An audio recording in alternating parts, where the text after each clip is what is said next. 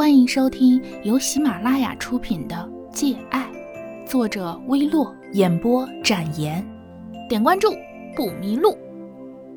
第二集，这座城市天气总是很好，看得到洁白的云，还有很高很蓝的天空。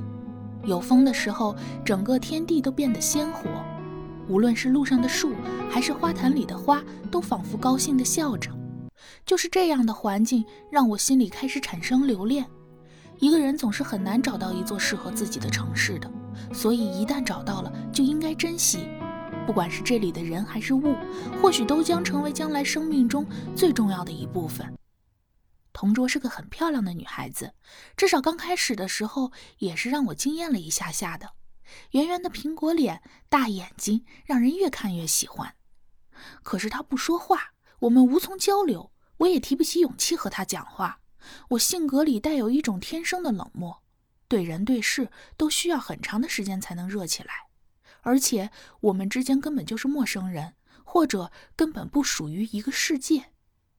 我想过，有可能高中结束我们都不会讲一句话，可是命运的手还是轻轻地把我们拉在一起。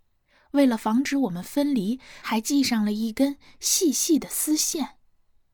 那一天，新来的英语老师不懂规矩，其实我也是不太懂的。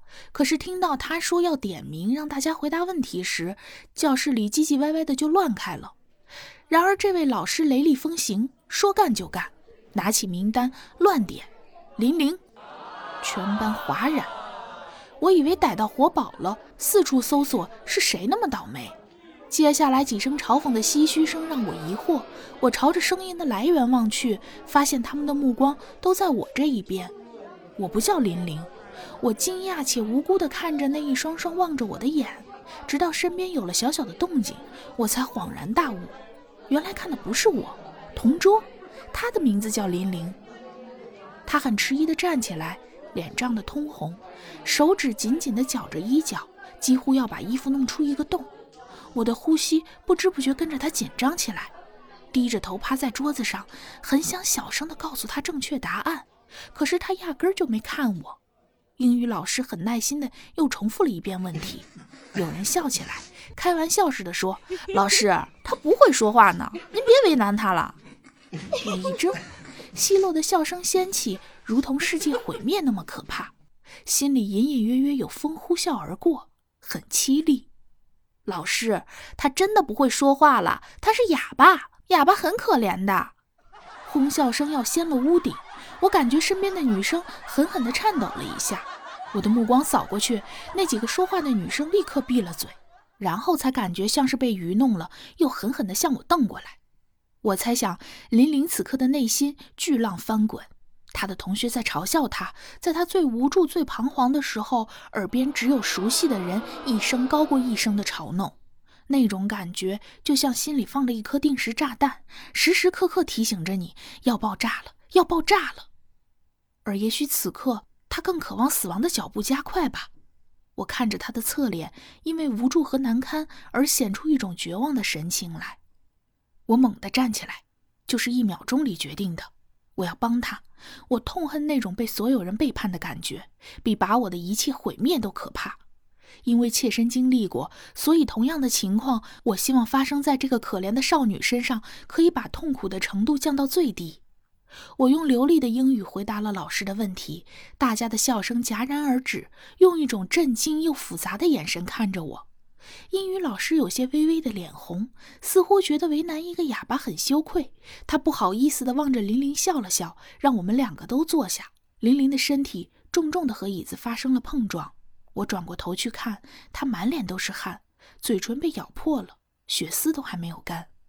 右边的角落里突然响起一片掌声，楚瑶充满赞许的声音传了过来。我皱眉。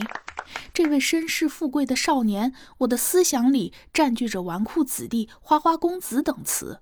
我以为他是那种家里有钱，所以骄横傲慢的人，这一点从他的目光里可以看出来。可是现在，他居然带动着班里的人在鼓掌。我终于忍不住回头看他，他立刻感知到我的目光，简直就是那句什么什么一点通。他冲我斜斜的一笑，漫不经心的帅气，妖孽。我撇撇嘴，也报以一笑。英语对我不是太难的事情。我出生在英国，而且我外婆是英籍华人，母亲从小接受的是英式教育，所以我这个他们从小宝贝的唯一女儿，英语当然不会太差了。可是我仍然能为了帮助琳琳而感到高兴。她眼睛里有我熟悉的东西，那是和我像极了的绝望。乱七八糟的早晨，英语课之后，我一直都平静不下来。终于挨到最后一节课，我如释重负，半靠在座位上听着数学题。琳琳一直安静地坐着，似乎还没有从英语课上的京剧中走出来。快下课时，她突然递给我一张纸条，从课桌的下方用手拽拽我的衣角。我猝不及防，差点尖叫出来，却看见她炙热但小心翼翼的目光。我伸手接过纸条，碰到她的手心，温暖潮湿，像是生长在阴暗角落里的苔藓。纸条上是她清秀的字体。谢谢你，谢谢你。这个世界上最简单的词，可是它本身具有的力量，却足以摧毁一座坚固的城堡。我心里的那座城堡轰然倒塌的声音，清晰地传来，在我心上盘旋，久久的不曾寂灭。他又拽了拽我的衣服，我看向他，他冲我甜甜的一笑，笑容中不知包含了多少自卑和无奈。也许我是第一个肯伸出手帮助他逃离痛苦的人。我拉起他的手，轻轻地说：“别怕，有我在，什么都会好的。”琳琳清亮的眼睛在我面前一闪一闪的，我在里面看到了希望和感恩。我不忍心改变我的话，于是也握紧了他的手。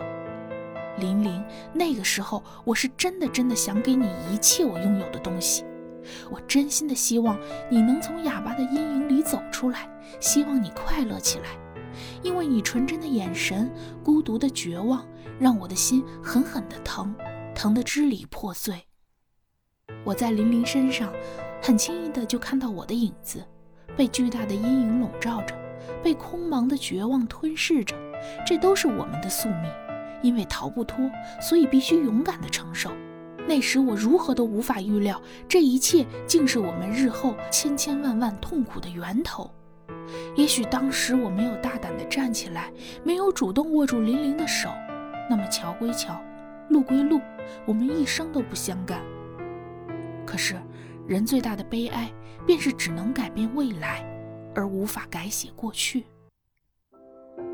听众朋友，本集播讲完毕，感谢您的收听。